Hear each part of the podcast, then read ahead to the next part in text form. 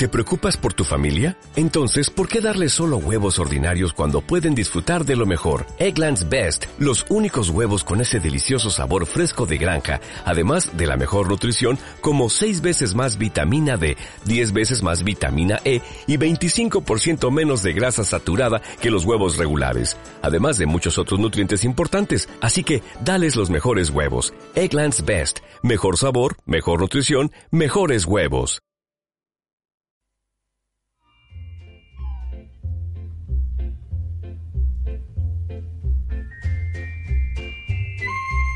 Bienvenidos, bienvenidas a Radio Enlace. Estáis escuchando Punto Indefinido. Ya sabéis, este programa de los viernes, pero indefinido en las formas, en los temas y en el contenido, como decimos siempre. Hoy nuestra última emisión del año. Despedimos este 2020 y lo vamos a hacer con dos temas. Nos trasladaremos a Manoteras y a la Uva y pondremos diferentes grabaciones de entrevistas realizadas precisamente en la realización de dos talleres de murales urbanos, de arte urbano en la calle. Pero eso será la segunda media hora, porque la primera vamos a hablar de, bueno, vamos a hablar de filosofía. Más en particular, vamos a hablar con nuestra filósofa, nuestra filósofa amiga, ya sabéis, Carmen Bengochea Bernal, a la que tenemos muy madrugadora, ya aquí en el estudio. Bueno, madrugadora, son la una del mediodía, pero vamos, buenos días. Hoy es el día de Navidad, se supone que has hecho un esfuerzo por estar aquí, así que Carmen, muy buenos días. Muy buenos días, Paco. Carmen Bengochea Bernal, nuestra filósofa, ¿cuántas veces has estado por aquí? Muchísimas, y, venimos a cerrar el año y sobre todo a hablar de proyectos y de cosas que tienes ahí, no en mente, porque la última vez que hablé contigo radiofónicamente había muchas cosas en mente, ahora ya en, en cuerpo y alma, las tenemos aquí presentes, las estoy viendo encima de la mesa. Carmen, ¿qué tal? Fructífero este año 2020 desde el punto de vista de la filosofía y de la creación, ¿no? En tu caso. Pues sí, en mi caso sí. Bueno, primero comentarte que has hablado del esfuerzo. Para mí nunca es un esfuerzo venir a Radio Enlace, que la siento como mi casa, y encima venir a verte a ti, que, que sabes que nos une una gran amistad. Entonces, siempre es un placer. Y respecto a lo que comentas, sí ha sido un año muy creativo. La verdad es que mm, ya tenía libros eh, publicados y este año ha sido como eh, un momento maravilloso porque he lanzado unos cuantos más y de hecho para en cuanto termine este año estoy esperando porque el que viene tengo otros eh, ya, ya hechos, están ahí a puntito. Así que sí, sí, en mi caso ha sido un año muy creativo recapitulando capítulos anteriores nuestros, aquí en programas de radio, habíamos, nos habías presentado alguno de tus libros, ya, bueno, ya recordamos que en este caso tú eh, autoeditas y, estuvimos hablando de eh, uno de los libros que evidentemente estábamos más próximo era el de el que ibas a dedicar a, con recuerdos, con fotografías a la figura, a, la Asociación del Olivar, ¿no? sobre temas de, de transeúntes. Ese lo tenemos también aquí teníamos también, tenías en mente otros proyectos, pero bueno, si te parece, mira, en el orden en el que los tienes así, cuéntanos, ¿qué tenemos? Porque guste o no, pues es verdad que estos días también son días de, regalos y qué mejor que, un regalo responsable, ¿no? Que... Pues sí, en este caso se une que para mí la autoedición es convicción y además el libre pensamiento, la filosofía nos ayuda a pensar mejor y tener una vida más saludable. Pues como bien dices tú, el, primer libro es El Logos Invisible y está dedicado al olivar y hace una reflexión profunda sobre el sinogarismo, que por cierto es una palabra que no existe en el diccionario, como tantas otras, ¿no? Y me consta que, que se está trabajando una campaña que me ha llamado la atención para incluir esa, ese concepto en el diccionario y además con el buen criterio de lo que no se nombra no existe y si el sinogarismo no existe parece que no hay que combatirlo y por desgracia en nuestro país hay mm, más de 30.000 personas eh, padeciendo esa exclusión social, ¿no? Entonces, el Logos Invisible es un, está dedicado al olivar, pero a cualquier entidad o cualquier persona que, trate de, de poner sobre la mesa que hay muchísimas personas sin, sin derechos, sin tener una ciudadanía plena. Y está dedicado. Y, es más, este en concreto eh, decidí al final eh, regalarlo. Así que eh, cualquier persona que quiera obtenerlo en formato digital me escribe y, y, se lo regalo y así pues reflexiona sobre el senogarismo. Y este libro que este sí lo terminaste a principios de año, ¿no? Este está publicado en el 2019. Eh, está, está ya hecho y, es el, el, primero, el primero que salió a la luz. Y era un libro que, bueno, sí que es cierto que sufrió con la pandemia porque había prevista presentaciones y actos públicos y todos esos se fueron al garete, ¿no? Está pendiente, como, bueno, como el resto de los libros que voy a ir comentando, están, están pendientes de, de presentarse. Y de hecho, para mí es muy importante la presentación presencial y, me parece esencial que nos volvamos a juntar sin, sin tener eh, miedo de que nos vaya a pasar algo, ¿no? sino que podamos dialogar y darnos un abrazo sin problema. Entonces, están pendientes de, de ese momento que confío que llegará. Bueno, pues este ya conocíamos por lo menos su parte de su trabajo, ya nos estuviste hablando de él y además hoy nos anuncias que en formato digital, que hasta lo regalas. Sí, así que luego lo comento. y sobre todo lo importante es que es un libro, bueno, pues que hablas de la, del, desgraciadamente, de lo que es el sinogarismo y algo que, bueno, pues que, eh, que está muy cerca en nuestros barrios y cada día más, desgraciadamente. Sí. El logo es invisible. ¿Qué más nos traes? Pues tengo uno eh, que para mí es muy especial porque es un libro que está pensado para eh, los niños y niñas y se llama Pies, calcetines y calzadas. A ese también, de ese también estuvimos hablando. Sí, hablamos también y bueno, lo estuve manejando yo, lo estuve ahí en lo tuve en mis manos. Sí, sí. Y bueno, ese es muy especial porque para mí eh, reivindico que la filosofía es para todos y para todas, mm, da igual la edad. Es más, los niños y niñas son los, los primeros filósofos. Eh, están constantemente cuestionándose, preguntándose por qué de todo. Y eso es una maravilla. La pena es cuando se va perdiendo eh, e-, esa pregunta que es esencial, ¿no? Pero sí, sí, está pensado para, para que, sobre todo está pensando para mm, dialogar en familia. Es un libro muy atractivo porque está lleno de imágenes y de preguntas. Y no va a ser el último. De hecho, este año que empieza eh, quiero lanzar otra vez para peques porque para mí eh, me, fascinan, me, me, parecen seres extraordinarios, nos abren la mente y nos amplían el horizonte cósmico de una forma brutal. ¿Qué tal la respuesta de, este? Pues muy buena. El día de la presentación, que lamentablemente tú al final no pudiste acompañarme, que, ibas a venir. luche, que ibas sí, a... sí, sí, sí, la biblioteca Antonio Mingote. Pues la acogida fue extraordinaria. Vino para ser el, eh, si, no me falla la memoria, mm, también fue por estas fechas, fue por diciembre y, vinieron también niños y niñas y me hicieron unas preguntas que me parecieron fascinantes y se vendió muy bien y, y, se, sigue vendiendo porque, claro, eh, hablando de, estas fechas de regalar, ¿no? Eh, un, un libro siempre es un buen regalo cualquier día del año. Y si te da un poquito de apuro comprarte a ti algo que que te lo mereces, en el fondo te lo mereces, pero a veces como que nos cuesta menos regalar a otros, ¿no? Es como, venga, mm, hoy no me quiero gastar para mí, pero voy a hacerle un regalo a otra persona. Y si tienes peques a tu alrededor, es un, es un buen regalo. Y este, que ciertamente es verdad que estuvimos hablando, que, bueno, fue, era unos días antes de la presentación, que, bueno, lo interesante es que es un libro sobre peques o para peques para leer toda la familia. Sí. es lo, magnífico. Pies, calcetines. Y calzadas. Y calzadas. Es un juego, es un viaje y por eso lo de el nombre y demás. Y luego también, si, eh, si quieres, Paco, comento que tengo canal de YouTube y, y ahí aparece la presentación por si alguien tiene curiosidad para ver eh, el día de la presentación. Si te parece, mira, recuerda, eh, dinos dónde te pueden visitar, por si hay alguien que a la vez que te está escuchando radiofónicamente le apetece en este momento visitarte por YouTube. Pues poniendo mi nombre, mi nombre completo, Carmen Bengoechea Bernal, me encuentras fácilmente. Eh, la verdad es que... Bengoechea Bernal, las dos con B. Sí, las dos con B y ahí estoy. En, en, canal de YouTube está mm, y voy a ir publicando cada vez más vídeos, pero tengo, tengo ahí bastante material ya publicado. Y digamos que así te dejamos hasta marzo, ¿no? Sí. Con el logo invisible, con pies, calcetines y calzadas.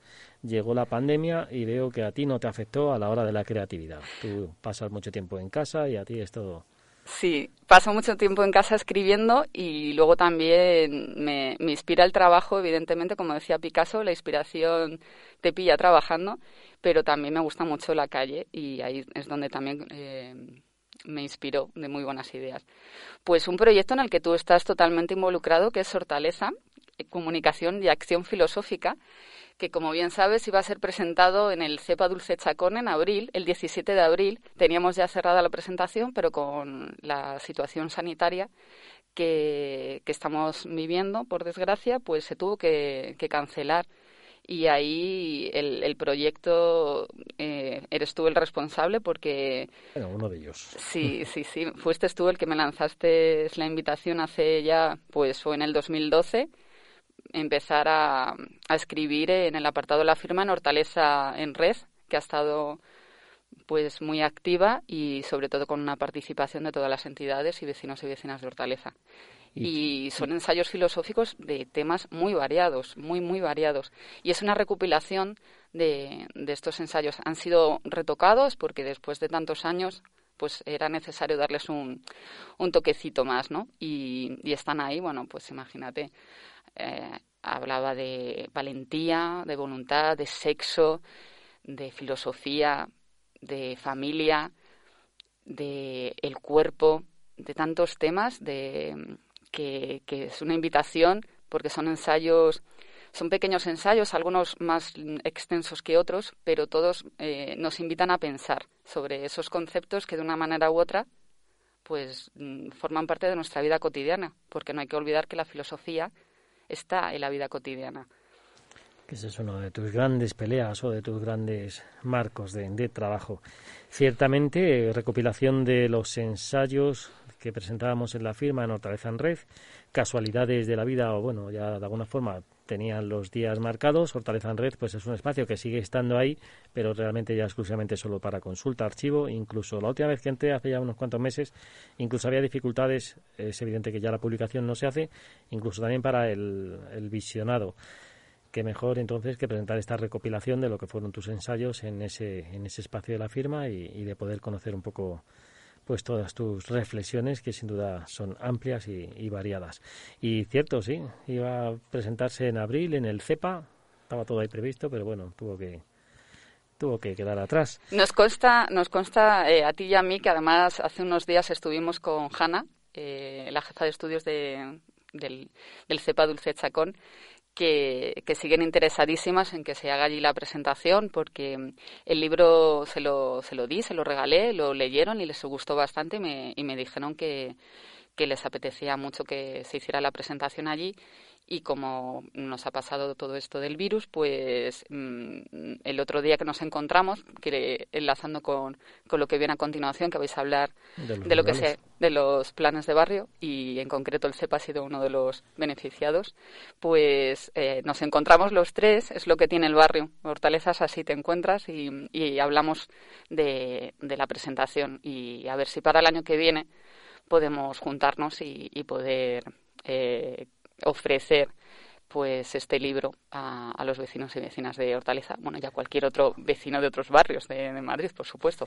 Estaría muy bien. Ahora incluso este libro tiene mucho más valor porque evidentemente al no estar ya, al no existir Hortaleza en red, pues realmente esa recopilación de artículos pues lo hace mucho más fácil y, y mucho más cómodo porque ciertamente leer en Hortaleza en red alguno de los ensayos tenía cierta dificultad, ¿no? Sobre todo con el tema de las tecnologías pues lógicamente el formato de Hortaleza en Red no era el ideal para, para algunas cosas, pero ahora se pueden, se pueden leer de una forma mucho más atractiva. Recuérdanos el título de este, porfa. Hortaleza, comunicación y acción filosófica. Hortaleza, comunicación y acción filosófica. Recuerda que para mí la filosofía es una mezcla de reflexión, acción y afecto. Son las tres patas. No, soy, soy de esa línea de la filosofía. Luego otros colegas pues tendrán otras prioridades y otra manera de definir la filosofía, pero para mí es esencial que, vayan unidas. Y en concreto en Hortaleza, pues tenemos, eh, afortunadamente, dialogamos mucho, somos un barrio en el que participamos mucho y si Hortaleza en cierta manera es como es, es por la participación ciudadana. No, de hecho, tú y yo nos conocimos eh, en, en, esas reuniones, en esas reuniones eternas para que hubiera una mm. casa de la juventud en Hortaleza. Qué tiempos. Qué tiempos. Cuando miro para atrás digo, madre mía, lo que conseguimos. poco a poco, poco a poco. Poco a poco.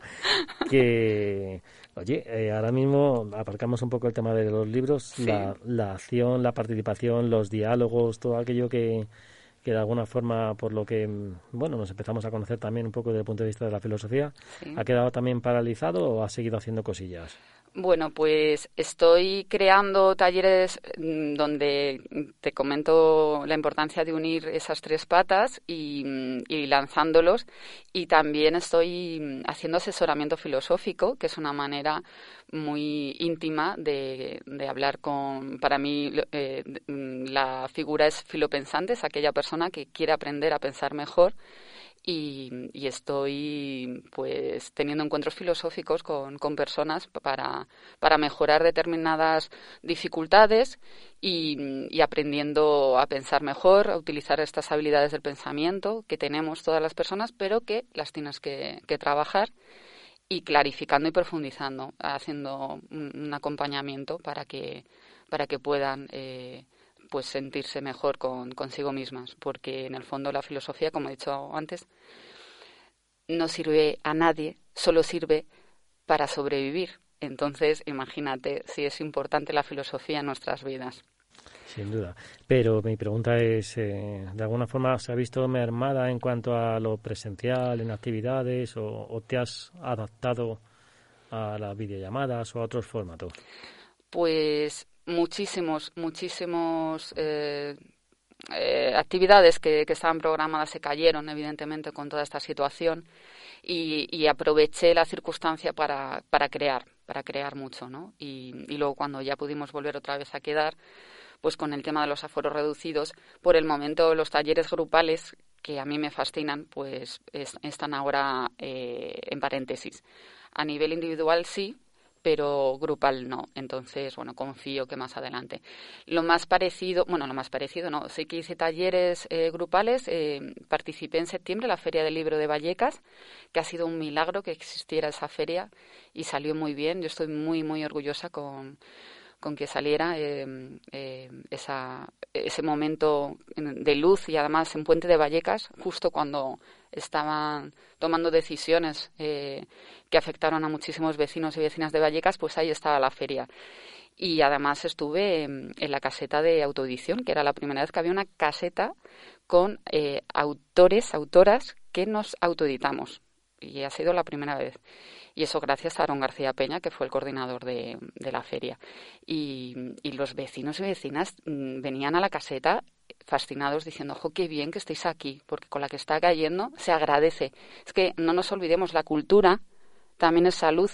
Entonces, es muy importante y, yo estoy muy orgullosa de que saliera esa feria. Y dicho esto, ahí hice dos talleres eh, de diálogo filosófico con peques y con adultos y les encantó, les encantó y yo disfruté porque como llevaba tantos meses sin poder hacerlo, fue como, qué bien qué bien, otra vez, la filosofía en la calle. Y se pillaba con ganas, ¿no? Después de tanto tiempo. Sí, sí, sí, fue, fue maravillosa la, la experiencia. Mm. Y ahí también, bueno, no solo, bueno, lógicamente en el stand, parte de los objetivos era, era la venta. ¿Qué tal se dio allí? Pues muy bien, la verdad. Eh, a ver, eh, teniendo en cuenta la situación, pues que el aforo era limitado y demás, pero por lo menos dar a conocer tu trabajo y aunque no vendieras, Paco, aunque no vendieras, el hecho de que se acercaran y que supieran lo que es la autoedición. De hecho, hicimos una mesa de autoedición que fue súper interesante, porque las personas que participamos, cada, cada una tenía una visión de cómo vivía la autoedición, ¿no? Entonces, es, es, es maravilloso. Yo, yo estoy fascinada con la autoedición. Y la mesa yo creo que ayudó a clarificar y a profundizar sobre qué es esto de la autoedición y que cualquier, cualquier ser humano puede autoeditarse, porque es tan importante la democratización de la cultura, quitarnos esta, esta losa de que solo la cultura es de unas élites o que solo determinados agentes o, eh, entidades tienen la, el privilegio de, de crear cultura, lo, interesante es que haya una variedad, una mm, visión de la realidad distinta, no monocromática, sino, como decía antes, sobre los niños y niñas, una que se amplíe el horizonte cósmico. Y la autoedición es una apuesta porque cualquier voz, y en Radio Enlace sabéis mucho de esto, que cualquier voz sea escuchada. Luego la comunidad lectora es la que va a decidir si esa obra merece la pena o no ser leída pero no que haya un filtro previo de, de, una entidad que es la que considera que tu obra merece la pena o no ser publicada. Y a mí me fascina. Por eso decía antes que para mí la autoedición es convicción, es un acto de valentía. Yo siempre que puedo animo a alguien que me dice que está escribiendo y que no sabe qué hacer, digo, por favor, autoedición. O sea, no tengas miedo. ¿Qué es lo peor que te puede pasar? Que no te compren. Bueno, pero has publicado y, y, eso te va a servir para aprender y más adelante, pues ya veremos qué pasa. Pero yo siempre animo a que la gente sea valiente y que se que se autoedite. Sí, ¿no? y está claro que cada uno tiene sus intereses, pero en particular lo que tú comentas, lo de la convicción es fundamental, ¿no? Gente que, bueno, pues que quiere publicar y, no quiere verse marcado por las trabas o impedimentos comerciales de otra una editorial.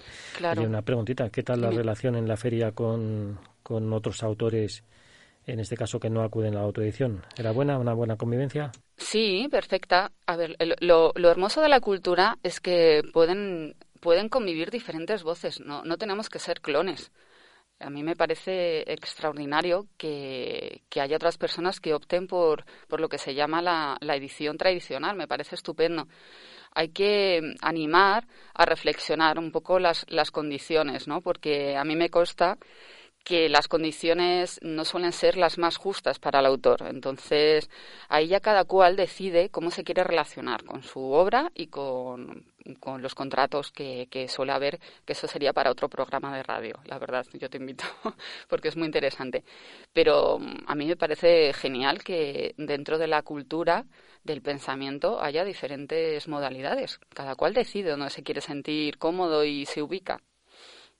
Está claro, y que la criba, si alguien la tiene que hacer, son los, los lectores a través de la compra o la, o la no compra, claro, no, no, otros criterios. Esa es la democracia auténtica, cuando cualquier persona puede escribir y cualquier persona puede leer y que se facilita, que hay una igualdad de oportunidades. Entonces hablamos de democracia, cuando hay una igualdad de oportunidades. Eh, vamos a, llevamos 20 minutitos y todavía nos quedan dos publicaciones, dos, dos publicaciones, ¿no? Sí, no, más, más, más. Bueno, porque hay una incluso que viene con viene con un avance tecnológico. ¿Quién te iba a decir a ti que te ibas a lanzar al mundo del podcast? Sí, sí, bueno, eh, la siguiente que fue en plena, pues, mm, en plena pandemia, cuando estábamos todos encerraditos en, en casa, eh, a mí se me ocurrió hacer un regalo a la comunidad lectora. Tenía que adaptar eh, un poco la situación. Como no podía hacer libros impresos, pues dije, voy a hacer libros digitales. Y de hecho, mm, mi idea es ir combinando. Entonces, voy a ir eh, en papel y, en digital.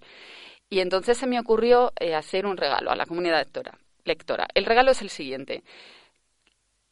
El tema estrella, uno de los temas que, que nos fascinan a, cualquier ser humano, el sexo. Entonces dije, quiero hacer algo con la filosofía y el sexo. Y se me ocurrió precisamente el sexo en mi boca. Y, ha sido un experimento porque tuve, tuve que ver cómo hacía ese enfoque y dije, no va a ser eh, como los anteriores en los que era un ensayo más desarrollado. Quiero que sea una, una propuesta donde con pocas frases de para pensar. Y entonces se me ocurrió hacerlo de una manera totalmente distinta a como estaba acostumbrada. Me apoyó muchísimo eh, Aarón García Peña, que es poeta, y me ayudó mucho la estructura que, que se utiliza en, en, poesía, ¿no? Me dio claves. Y entonces es un libro muy distinto a los anteriores. que aquí rompes con la línea del ensayo filosófico en cuanto a bueno la estructura, pero, pero bueno, mantienes la filosofía en cada una de las de las reflexiones. ¿Te parece que escuchemos, porque tenemos la suerte, el privilegio de, de, tener un audio y vamos a escuchar un poquito, ¿vale? Así a, de acuerdo. al azar, lo primero que lo primero que salga. Pulgar, sensualidad, erotismo, afrodisíaco, la pornografía, el sexo limitado, sexo numérico 1, sexo numérico 2, sexo cognitivo. Este es el podcast sin duda. del sexo en mi boca que, que bueno, pues eh, te imagino que dentro de unos días también estará disponible para para en este caso los, los lectores, que en este caso serán los escuchantes, ¿no? Sí, eh, la verdad es que El sexo en mi boca es, es una obra en la que, por un lado, si quieres leerlo, está el libro eh, digital y, y me animé a hacerlo audiolibro. Y ahí es cuando conté con, con Radio Lace, que hace unos días eh, estuve aquí grabando en vuestros estudios eh, el, el, audio. ¿Es tu primera experiencia de audiolibro? Sí, es la primera y considero que no va a ser la última, pero por el momento es, mm, es la primera y me hacía mucha ilusión que fuera en Radio Lace, por eso os lo propuse. Con todas las dificultades que tiene el audiolibro, ¿no? Que en definitiva pues hay que... no valen todos los formatos, ¿no? Pues no, porque, eh, a ver, cuando llegué al estudio y tú pensabas que iba a ser uno de mis ensayos, eh, pues, pues como suele ser habitual, que, que están llenos de detalles y con los matices y ejemplos y demás, pues la, la cara que pusiste cuando empecé a hablar... Eh, porque estábamos con las mascarillas, pero sinceramente fue como, ¿qué es esto? No, fue un alivio, dije, uy, menos mal, más fácil. claro que es más fácil. De hecho, funciona muy bien la poesía en los audiolibros y, y bueno, también hay novela y demás, pero claro, la, las personas que, que los, los, los, hacen tienen que tener una voz, de hecho suelen ser profesionales. Lo bueno, lo, el, el, valor añadido que tiene el sexo en mi boca es que soy yo la que pongo voz a mis propias palabras. Entonces, esta, esta obra, si la tienes en, en digital y luego me escuchas, dices, bueno, mira, tengo la autora, a lo mejor dentro de 200 años, pues es maravilloso poder escuchar a la autora. Ya me hubiera gustado a mí, eh, soy, mmm, bueno, estoy enamorada de María Zambrano y ya me gustaría, mm, cuando estoy leyendo alguno de sus libros, que fuera su voz, ¿no? La que me, me pudiera susurrar sus pensamientos. Entonces me, me, parecía muy, muy bonita esa idea. Y, y sobre todo pensando, yo, utilizo mucho el transporte público y, y veo, soy muy, muy observadora, muchísimo, y veo lo que hace la gente en el metro, en el autobús, y están todo el día pues con el móvil. Ya pocas veces ves a alguien leyendo un libro. Todavía ves a gente ¿eh? con libros y yo mm, me, me, alegro. Pero lo pensaba y digo, bueno, pues vas escuchando el libro y, y vas pensando porque eh, tú has puesto un fragmento de, de, lo que llamo yo la mano, que es un juego de palabras. En vez de el índice es la mano y cada apartado es uno de los dedos ¿no? de, de esa mano. Y, y no has puesto justo una de las de, de, los, de los capítulos, pero, pero me parece genial ir en el metro y, y escuchar de, de, repente yo soy sexo y que alguien te diga tres, tres frases y que te quedes pensando en las tres frases y da para, para un buen ratito ¿eh? de, de, reflexión. Y ya si tienes a alguien al lado y te pones a dialogar, ya se te hace el trayecto muy breve. Y te hace para un trayecto de unos 20-25 minutitos y te va acompañando para, sí. para reflexionar, para parar. Oye, por alusiones, yo he descubierto el tema de de la lectura de los libros electrónicos y el libro electrónico me iba fatal, pero lo he descubierto en el móvil y yo estoy leyendo en el móvil. ¿Ah, sí? Así que imagino que hay muchos que a lo mejor cuando están con el móvil también están leyendo. Seguro que sí, seguro que sí. Oye, es verdad sí. que las páginas las pasan muy rápido, te cunde poco, pero, pero bueno. Que el sexo en mi boca, tú has dicho, ¿qué cosas más nos gustan? Las que más nos gustan y uno podría pensar a lo mejor en la comida, pero vamos, además incluso con el título parece que también juegas con ello. Que hay alguna diferencia, bueno, evidentemente hay muchas, ¿no? Pero desde el punto de vista digital, impreso, el, el trabajo es el mismo, ¿no? Solo que al final, en el proceso, pues lo abarata también más o... Claro, el, el, trabajo es el mismo, claro, porque tú tienes que trabajar con tus archivos y, y por supuesto, intentar eh, que la obra quede pues digna para que la comunidad lectora no, no se sienta estafada, porque de hecho, eh, y esto es una, un pequeño paréntesis, uno de los ataques que se hace a la autoedición es precisamente que suelen ser obras de mala calidad, ¿no? Y yo reivindico que en la autoedición hay muchísimos autores y autoras que tienen un cuidado excelente con sus obras y que por supuesto también hay autores que son un poquito mmm, más descuidados. Pero eso también te pasa en las editoriales tradicionales. Yo llevo toda mi vida leyendo y he encontrado eh, porquerías. Entonces, si el, el único argumento para, para, atacar a la autoedición es que eh, no, no se cuidan los detalles, es falso. Hay autores que sí y autores que no. Entonces, mm, vamos a ser un poco más rigurosos cuando quieras atacar un fenómeno que está dando de comer eh, a, muchas personas porque es, es una profesión y, vamos a intentar ir más allá ¿no? y poner sobre la mesa qué es lo que te molesta en el fondo que mm, ves que vas a perder parte de, del mercado, ¿no? Eh, entonces, eso es lo que inquieta realmente. Y como no hay argumentos de peso, porque no los hay, hablan del cuidado de las, de las obras. Y yo insisto, hay obras que son extraordinarias, y te puedo poner un día un ejemplo. Te traigo dos obras y, te digo, ¿tú crees que estás de editorial tradicional o de autoedición? Y tú mismo te vas a dar cuenta. Sí, no dudas, lógicamente. que, que no hay diferencias, ¿eh? según los criterios de los autores, pues también pasarán otros filtros, ¿no? En este caso de, bueno, pues de, de, repaso, de corrección, de claridad, incluso de, temas tipográficos. Claro. Eso, es fundamental. Y de hecho en la autoedición eh, puedes encargarte de todas las funciones o delegar algunas, ¿sabes? Entonces, si delegas, pues un, profesional te puede hacer un trabajo extraordinario. Y tú misma, yo estoy aprendiendo a base de errores, evidentemente, pero estoy aprendiendo y yo ahora ya me, me, me siento mucho más orgullosa de la últimas obras que de las primeras, porque claro, todavía estás ahí como eh, empezando a, dar pasos, ¿no? Y luego a tu pregunta, el digital, eh, evidentemente, es más barato, porque una vez que tienes tu, tu PDF, pues ya es lanzarlo.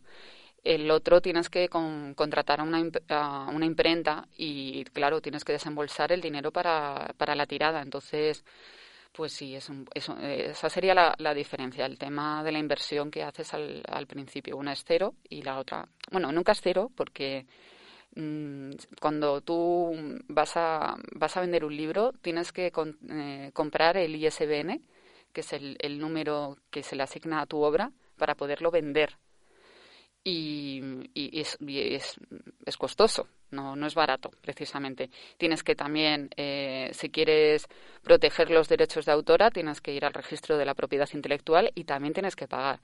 Así que eso también es para hablarlo en otro momento. Eh, todos los costes que tiene un libro, o sea, no, no, no, no es cero el coste. Y eso también afecta a los autoeditados, lógicamente. Claro, claro. si quieres vender tu obra, tienes que pasar por, por eso. Si no la quieres vender, pues no es necesario, ¿sabes? Pero, pero evidentemente para hacer las cosas bien hechas, yo además soy autónoma y me, parece esencial hacerlo bien, tienes que pasar por, por esos requisitos que es solicitar los, los números. Un día sería interesante hacer una mesa redonda sobre, sobre esto y, y conocer un poco exactamente qué, bueno, cuál es el proceso, el funcionamiento y los y los costes. Que bueno, nos quedan diez minutitos y es verdad que nos ponemos a hablar, nos ponemos a hablar y lo único que hemos dado como pista para que alguien te siga es el canal de YouTube a través de Carmen Bengochea Bernal. Luego lo diremos al final, pero no está mal que ahora lo recordemos que si alguien quiere comprar o pues echar un vistazo, ¿no? a tus publicaciones, ¿cómo te puede ver? ¿Cómo te puede Pues tengo tengo página web tengo página, web, sí, sí. Y además que me la he creado yo y estoy bastante orgullosa cómo ha quedado y es muy sencillo también. Hombre, siendo la reina de la autoedición no ibas a tener una página ¿dónde, ¿Dónde tienes la página? Danos la dirección. Pues es muy sencillo. Yo la, yo la verdad es que no, no, quiero complicar a la gente demasiado sus vidas, que ya son complejas de por sí. Mm, www.carmenbengoecheabernal.com Vamos, con dominio propio y todo. Sí, Y, ahí mm, encuentras toda la información. De ahí mm, te invito luego a ver mi blog y, ves donde pues estoy en Instagram, en Twitter. O sea, y ahí eh, lo facilitas y lo centralizas todo. Sí, ahí hay un correo electrónico y entonces cualquier persona que esté interesada en mi obra o en mis experiencias filosóficas, me manda un correo y, hablamos. Así que pues es más fácil. Lo que recuerdo hace un añito tal que a lo mejor dábamos como referencia a un teléfono, ahora es más fácil. Una página web y ahí lo tienes todo ya organizado y centralizado. Y háblanos de las dos últimas publicaciones en el tiempo, ¿no? Pues la siguiente, a ver, eh, va unida a el sexo en mi boca. Yo llevo muchísimo tiempo eh, pensando que, que no es suficiente la reflexión, también es, es necesaria la acción.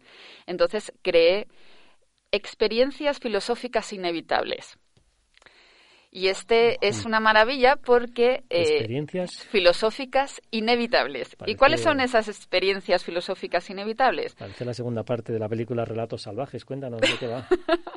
pues aquí es una propuesta donde invito a la gente a reflexionar sobre el sexo, sobre la comida, sobre el humor, sobre los sueños y sobre la muerte. Y no solo reflexionar, sino también doy como eh, pautas, bueno, más que pautas, eh, sugerencias filosóficas muy prácticas para poderlas aplicar en su vida. Entonces, me gusta mucho este libro porque son eh, claves que, que una vez que las incorpores, luego puedes ir ampliando ya tu gusto, pero por lo menos como un pequeño mapa, que a veces nos perdemos, pero si te dan como tres o cuatro pinceladas, desde ahí ya construyes. Y este en concreto me, me, encanta por eso, porque se combina la reflexión con la acción, que yo siempre reivindico que van de la mano. O sea, que, que a mí esta idea de que la filosofía es irse por las ramas, que estamos en las nubes, que solo hablamos y no hacemos, yo no comparto en absoluto esa idea de filosofía. Para mí es tan importante la cabeza como las manos, la acción. para ti, la calle es fundamental. ¿Y ese libro, el título es?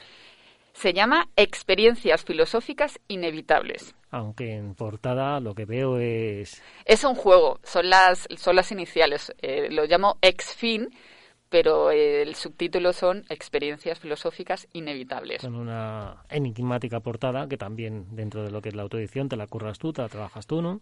Sí, todas, todas las, las, cubiertas de mis libros me las curro yo. La primera la tengo mucho cariño porque fue un trabajo cooperativo entre, entre mis sobrinos, mi sobrina y mi propio hijo que, que era muy pequeño, pero también hizo su aportación en un cartón haciendo pues el, el precisamente el, ese libro que son fotos de los carteles de las personas que me fui encontrando en la calle, saqué fotos a los carteles y de ahí es donde eh, me provocaron una reflexión filosófica sobre lo que ponía en, los carteles. Entonces la portada es un cartón con el nombre del libro y ese es el único que ha sido en cooperación. Los demás son diseñados por mí y, bueno. Y, incluso ahí también se notará un, un bagaje, ¿no? ¿no? Es decir, la sexta publicación ya la, la presentación, la, la tipografía, bueno, ese tipo de cosas cambiarán, ¿no? O mejorarán incluso con el tiempo, ¿no?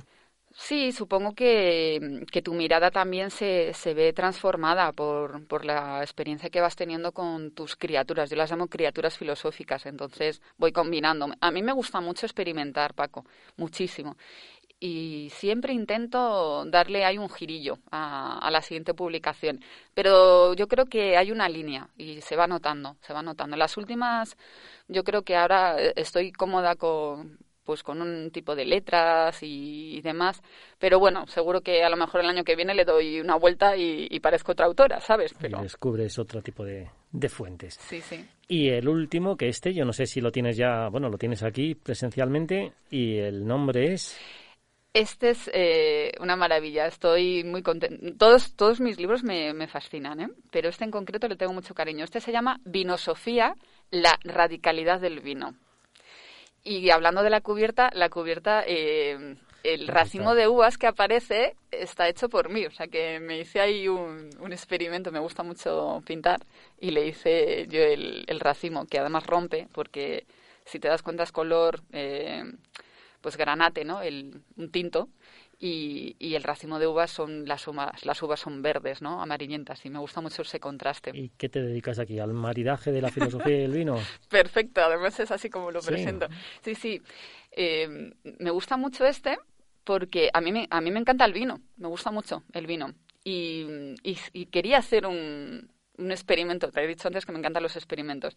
Quería hacer un experimento entre dos, dos de mis pasiones, que es pensar y, beber vino. Me gusta mucho. Además tenemos, España es para mí el mejor país de, de producción de vinos. Me parece que tenemos, bueno, una gastronomía y el vino se considera alimento. Eh, la legislación española, se, la cultura del vino la tenemos muy arraigada y el vino se define como alimento. Entonces, eh, me, apasiona, tenemos mucha suerte. Podemos, vayamos donde vayamos, podemos tomarnos un buen vino seguro. Y yo quería hacer algo con esto. Y entonces se me ocurrió la idea de, pensando cuántas copas, ¿cuántas copas, te pregunto, Paco, cuántas copas caben en una botella de vino? ¿Cuántas copas caben en una botella de vino? Eh, soy poco, poco bebedor, pero yo diría, en una copa de vino caben seis copas. Toma ya, pues sí, buena, buena respuesta. Luego, a ver, hay matices. Dependiendo del vino, puedes echarte más o, menos cantidad. Pero sí, esa sería como la, la regla, ¿no? De que en una botella, pues eh, sería el contenido que, puede encontrar el con generosidad, luego vas a hay sitios. Sí, sí. Eh, y he aprendido también mucho de eso. dependiendo qué tipo de vino, pues el volumen varía. Muy interesante. Y entonces a mí me hizo pensar, pues si en una en una botella caben seis copas, vamos a hacer un juego con la filosofía. Y entonces a mí se me ocurrió la siguiente pregunta, que es como empieza mi libro. ¿Cuántos ensayos filosóficos caben en una botella? Y como tú bien has contestado, seis. Y, cada, cada ensayo pues hace una reflexión.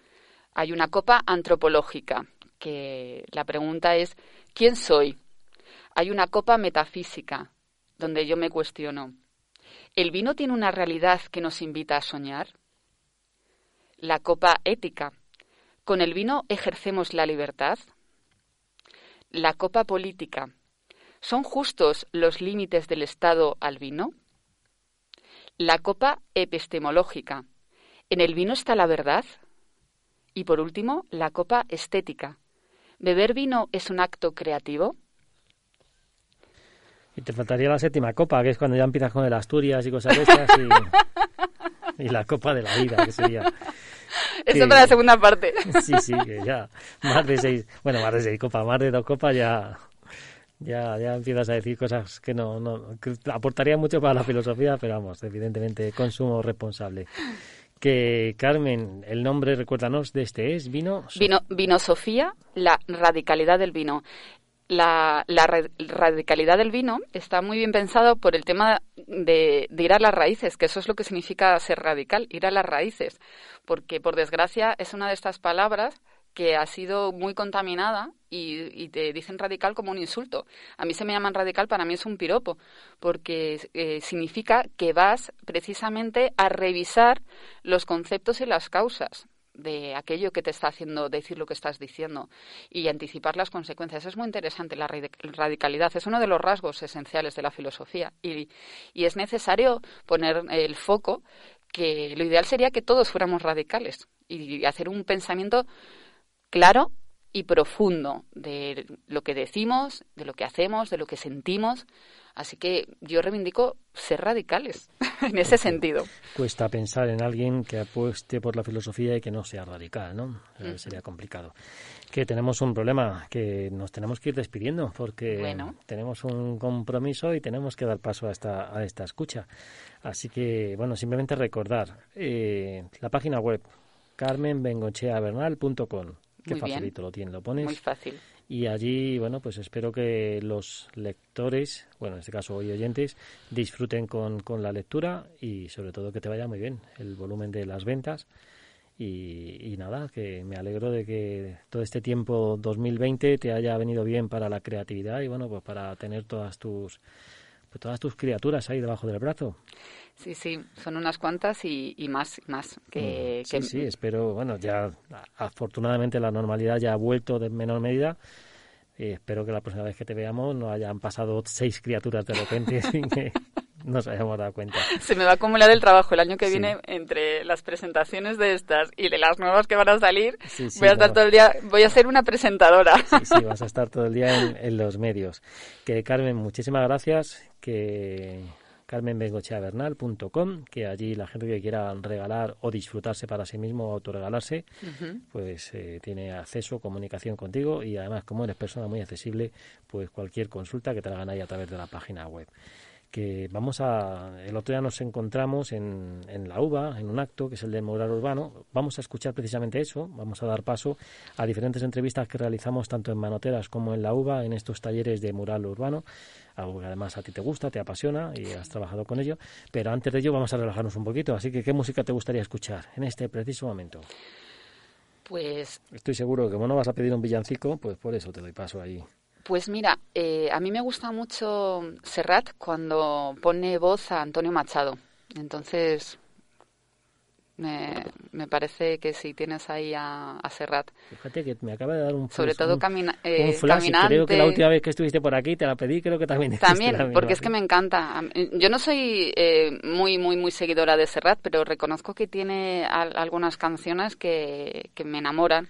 Será y, el estudio, y, esa es una de ellas. Pues será el estudio de Radio Enlace que te cautiva y automáticamente te lleva a, a Antonio Machado y Serrat pues esa es la ruta. Vamos a escuchar el siguiente tema de Serrat, poniendo, poniendo voz a los poemas de Antonio Machado, y después nos vamos a estos talleres de arte urbano, murales de arte urbano, tanto en Manoteras como en la UBA. Y con ello daremos el cierre a nuestro punto indefinido, la edición. La edición de hoy. Carmen, muchísimas gracias. A ti, Paco, por invitarme, que siempre estás dispuesto a, a escucharme y, y, es un placer, como he dicho al principio, estar en Radio Enlace, que para mí es, es mi segunda casa. El placer es nuestro, que estamos muy a gustito en tu compañía. Hasta luego, Carmen. Un beso.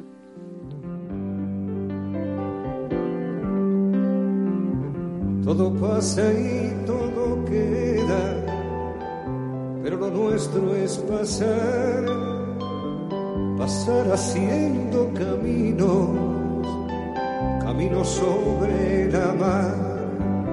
Nunca perece la gloria, ni dejar en la memoria de los hombres mi canción. Yo amo los mundos sutiles, ingrávidos y gentiles, como pompas de jabón.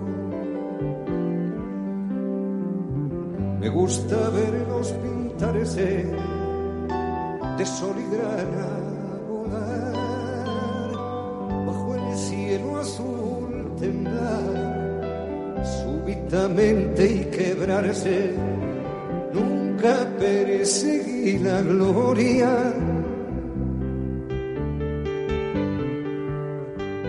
Caminantes son tus huellas el camino y nada más. Caminante no hay camino, se hace camino al andar.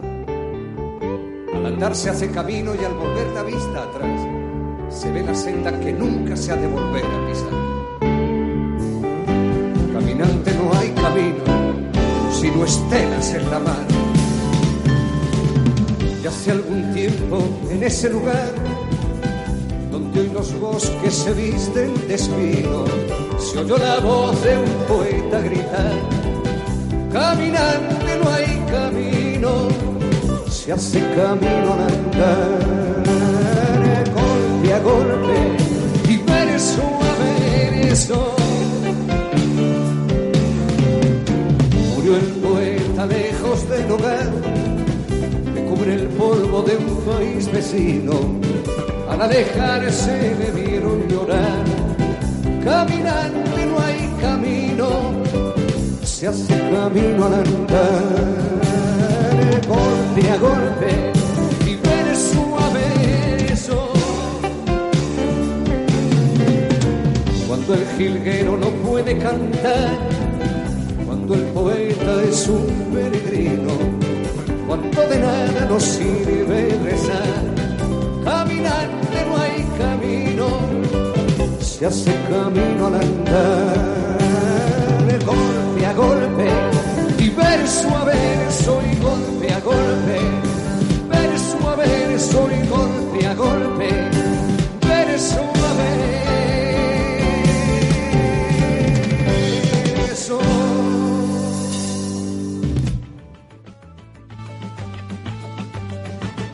Bienvenidos, bienvenidas.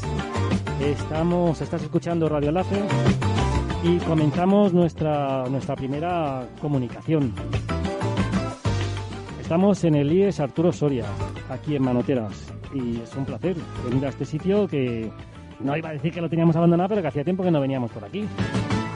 Vamos a hablar de una actividad que es el taller de arte urbano, una actividad en la que bueno, pues van haciendo, están haciendo diferentes murales en el entorno de, del centro educativo y lo primero, lógicamente, es hablar con el centro educativo. ¿Y quién mejor que la propia directora del centro, Pilar Moreno? Pilar, muy buenas, ¿qué tal? ¿Cómo estás? Hola, buenas tardes, muy bien. ¿Qué tal, Pilar? Muy bien. ¿Todo bien? Todo tranquilo, esperando ya estas merecidas vacaciones. Sí, os queda... Bueno, el martes venís, ¿no? El, martes venimos y clausuramos el trimestre. Oye, que te pregunto, ¿qué tal el curso escolar?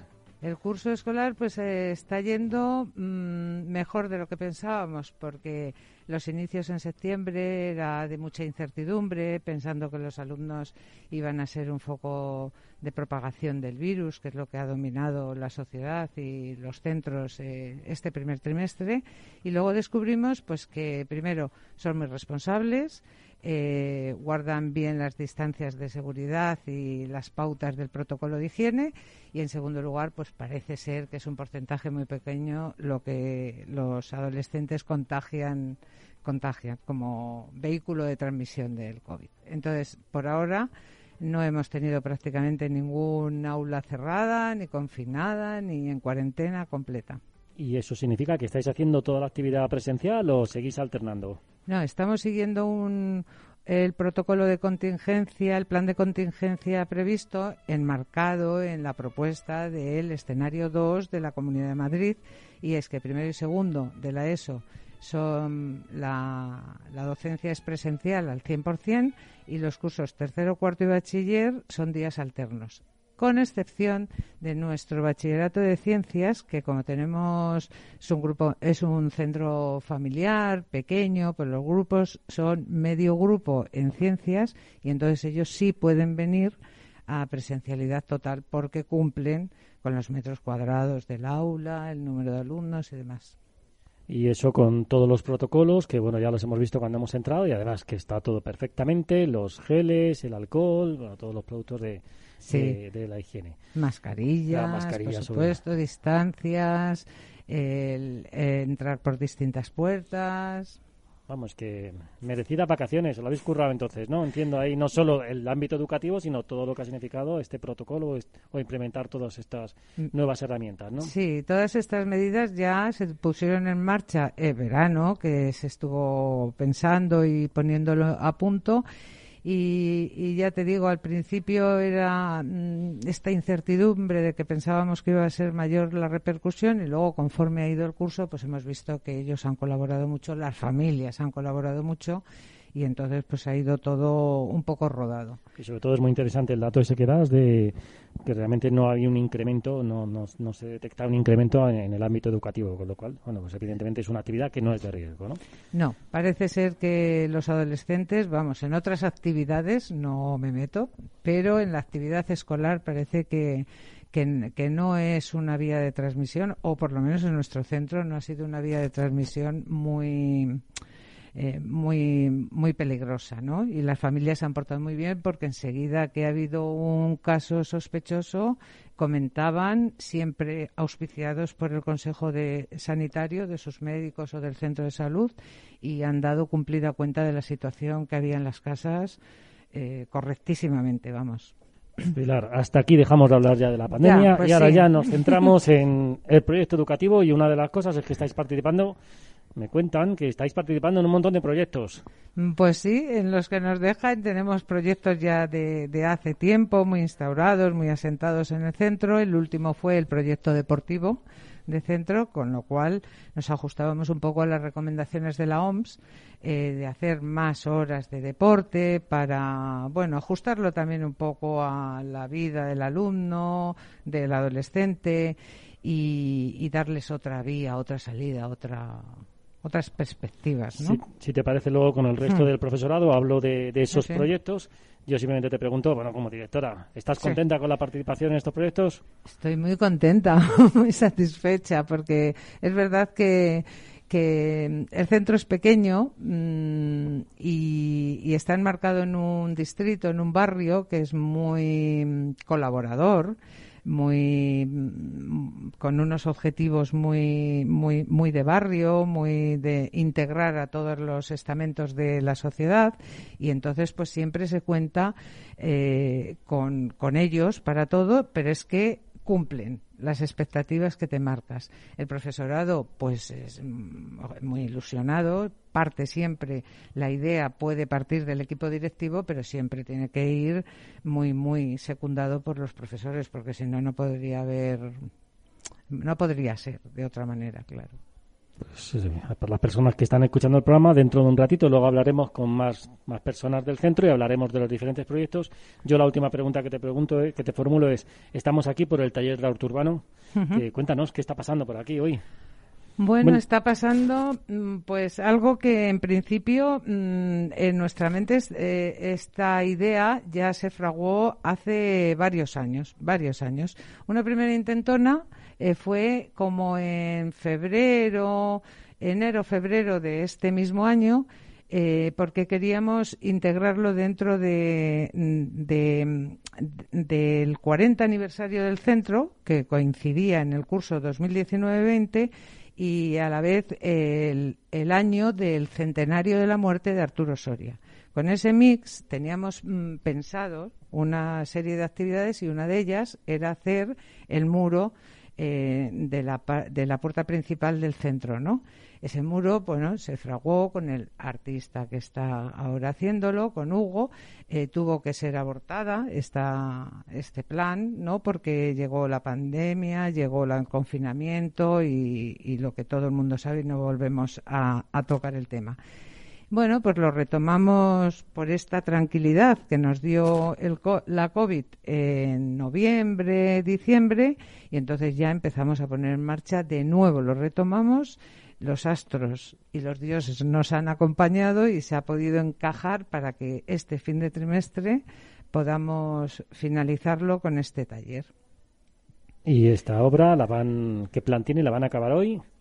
Hay mucha eh, pared, ¿no? Hay mucha pared, hay mucha pared. Toda la pared no se va a hacer. Vamos a ir por partes, entonces se van a hacer 16 metros. Eh, el boceto, que es muy innovador, muy elegante, diría también, pues es, eh, bueno, ya lo verá todo el barrio, todos los oyentes, supongo que se acercarán a, verlo. O ha comenzado ayer y entonces eh, los artistas, que son un mundo aparte, creo que lo van a terminar este año. Este año y creo hay compromiso de los artistas hay mucho compromiso y me fío y seguro que estará terminado para eh, por lo menos como mucho fin de año pero quizá para navidad bueno, esto es como las reformas de una casa, ¿no? Que te dicen y luego siempre hay una demora. siempre. Pues Pilar, que muchísimas gracias. Has dicho, yo solo quiero hablar un minuto, han sido ah, más. Bueno, y mira. Ha sido que noto yo que, hay confianza y empatía. Mira, como hay confianza, fíjate lo que te voy a hacer ahora. Venga. Claro, porque estamos acostumbrados a el mensaje navideño de las autoridades y estamos en un centro, entonces yo te subo la música y oye, el mensaje navideño de la directora del IES Arturo Soria, ¿qué nos quieres decir a la comunidad?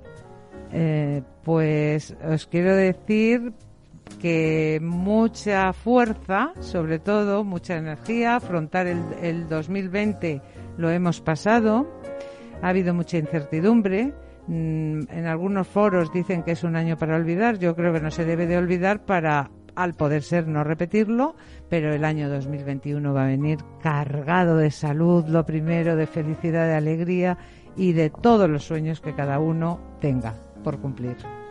Muchísimas gracias, Pilar Moreno, directora del IES Arturo Soria. Y nada, que felices fiestas, feliz Navidad. Y espero que en el 2021, pues, pues educativamente vaya todo perfecto. Sí, estáis invitados siempre que queráis porque vamos. Siempre, siempre la sentimos como nuestra casa. Muchas gracias, Paco.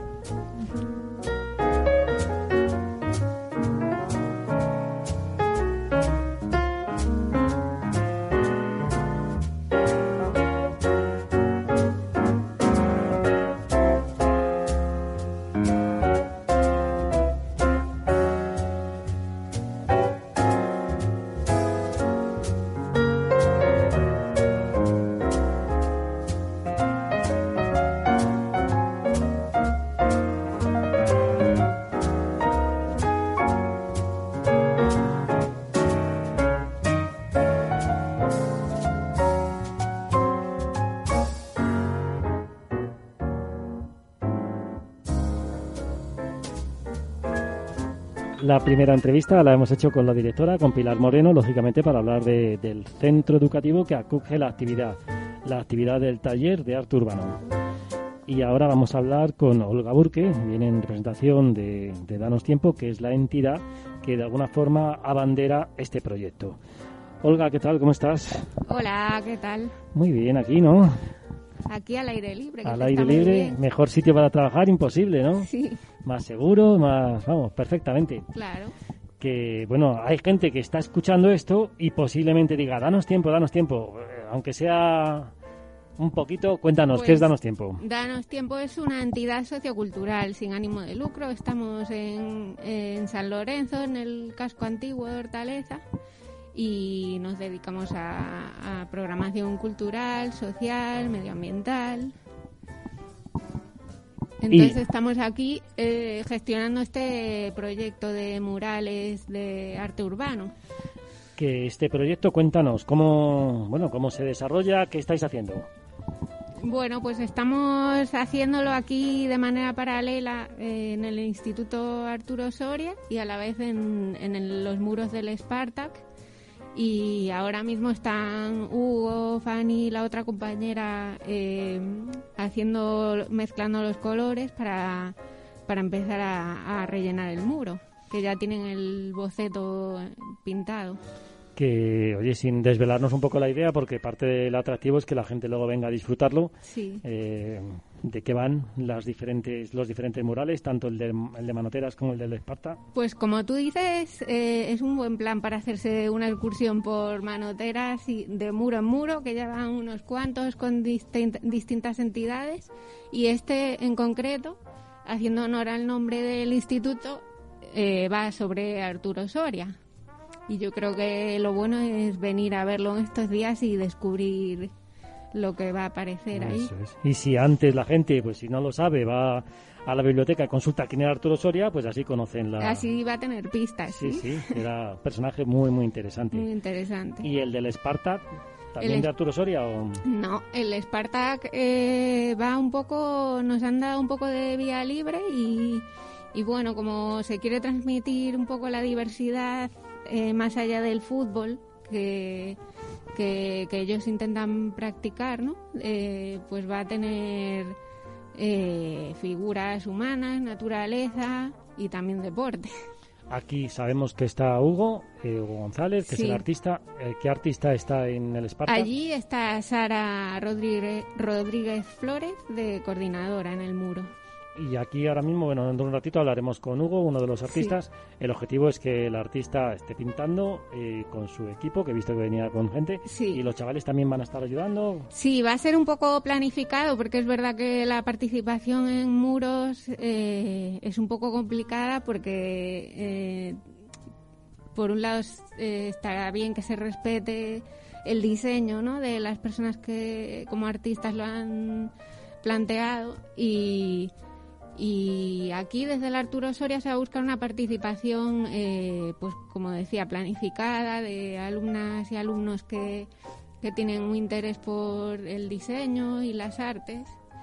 Y, y bueno, en, el Spartak se va a buscar formas de participación que, mm, que respeten también el diseño de las artistas. Porque entiendo que ahora esta actividad aquí en el campo del Arturo, digo, en el, en el recinto educativo del Arturo Soria, coincide claramente con lo que es el desarrollo educativo. La del Esparta ahora mismo no hay nadie, solo está el No. artista. Entonces eh, se van a convocar. Hoy, ahora está Sara empezando con el boceto y a partir del domingo, porque mañana sábado llueve, entonces se para todas las acciones. A partir del domingo se convoca a la gente para participar de manera organizada. Que todo esto no lo hemos dicho, pero forma parte de los planes de barrio, que es algo que realmente al, al distrito, al barrio de Manoteras, le, le ha venido de maravilla. Sí. También se está desarrollando alguna acción en el barrio de la Uva. Vosotros eh, habéis conducido, habéis coordinado un par de acciones, ¿no? Aquí de los planes de barrio. Sí. Que aparte de esta, de, de los talleres de murales, ¿qué otra tenéis? Los, bueno, hemos realizado los ciclos de conciertos vespertinos que se eh, han hecho en el Centro Municipal de Mayores, San Benito. Y, y ahora estamos con estos dos talleres de murales y otro más de reciclaje que, que se van a desarrollar los días 23 y 26 por la mañana. Y en este sentido, bueno, es de agradecer, bueno, en primer lugar, es, es dinero de- del ayuntamiento, es Sí. dinero del ayuntamiento de Madrid. Eh, quien coordina, que sois vosotros, que el proyecto es muy acogedor porque habéis acogido a artistas, a, a la radio, a, un montón de gente, ¿no? Claro, es que es una buena oportunidad para agregar a todas las entidades y artistas del barrio, que, que son muchas. Y te pregunto por la parte, bueno, evidentemente el año está siendo difícil para el movimiento asociativo. Desde Radio Enlace lo digo y desde Danos Tiempo sospecho que también, ¿no? Sí. Que, bueno, esto de los planes puede ayudar un poco. Sí, la verdad es que es un empujón eh, que necesitamos bastantes entidades que además así lo estamos viviendo como agradecimiento y es verdad que ahora lo estamos haciendo todo deprisa y corriendo para que termine antes del año pero sí, es una forma interesante de reactivar la actividad del barrio. Vamos, y ahora que no nos oye nadie, sería interesante que en el 2021 también hubiera planes, ¿no? Claro que sí. Aparte de los nuestros, que cada entidad se busque la vida. Porque vosotros, Olga, ¿cómo estáis ahora mismo allí en la asociación? ¿Estáis funcionando las actividades? Yo sé que tú los protocolos los cumples a rajatabla. Sí. Yo alguno me salto y esas cosas, pero allí... En la asociación la verdad es que tenemos reducido casi el 90% de, de reducida la actividad. Y entonces tenemos alguna clase que estamos haciendo en grupos reducidos y estamos intentando seguir haciendo actividades en la calle, que también es una forma de de, em, reconciliarnos con la calle en, otoño, en invierno, que parece que, el frío asusta y, y me parece súper importante que ahora en, en estos momentos de, confinamiento y de, y de tantas restricciones sigamos em, haciendo eh, relaciones sociales, haciendo redes y construyendo un poco desde abajo. O sea, además, yo la sensación que tengo es que la gente está deseosa de hacer cosas, de participar y, y de recuperar un poco el, pulso ¿no? de la vida diaria casi, ¿no? La gente está deseosa de planes, de, de opciones culturales dentro de esta extraña normalidad, pero bueno, es un empujón para de, de esperanza.